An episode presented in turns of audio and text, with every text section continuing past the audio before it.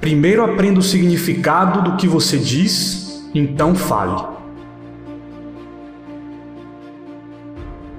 O que importa não é o que acontece, mas como você reage. Se devo morrer, morrerei quando chegar a hora. Como, ao que me parece, ainda não é a hora, vou comer porque estou com fome.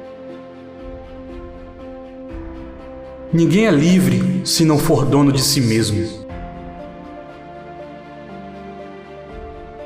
Se o problema possui solução, não devemos nos preocupar com ele.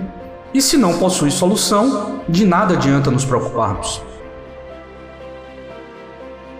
É impossível para um homem aprender aquilo que ele acha que já sabe.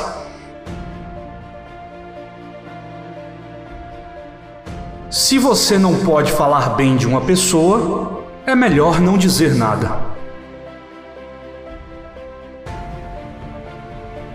O caminho para a felicidade é parar de preocupar-se com o que está além de nosso poder. O nosso bem, tal como o nosso mal, não existe senão nossa vontade.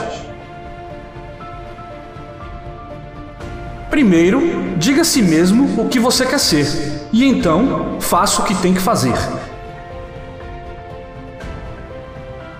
Só há um caminho para a felicidade, que isso esteja presente no teu espírito desde a aurora, dia e noite. É renunciar às coisas que não dependem da nossa vontade.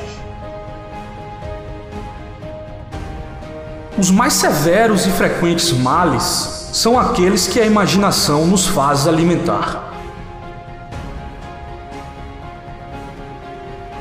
O infortúnio põe à prova os amigos e descobre os inimigos. O que você ganharia em injuriar uma pedra que é incapaz de te ouvir?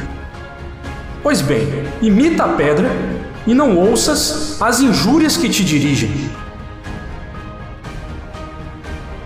A pessoa sábia é aquela que não se entristece com as coisas que não tem, mas rejubila com as coisas que tem. Qualquer pessoa capaz de te irritar se torna teu mestre. Ela consegue te irritar somente quando você se permite ser perturbado por ela.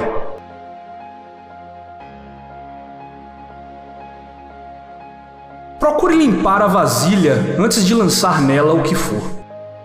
Quer dizer, antes de pregar a virtude, reforme os teus costumes. O que perturba os homens não são as coisas, e sim as opiniões que eles têm em relação às coisas.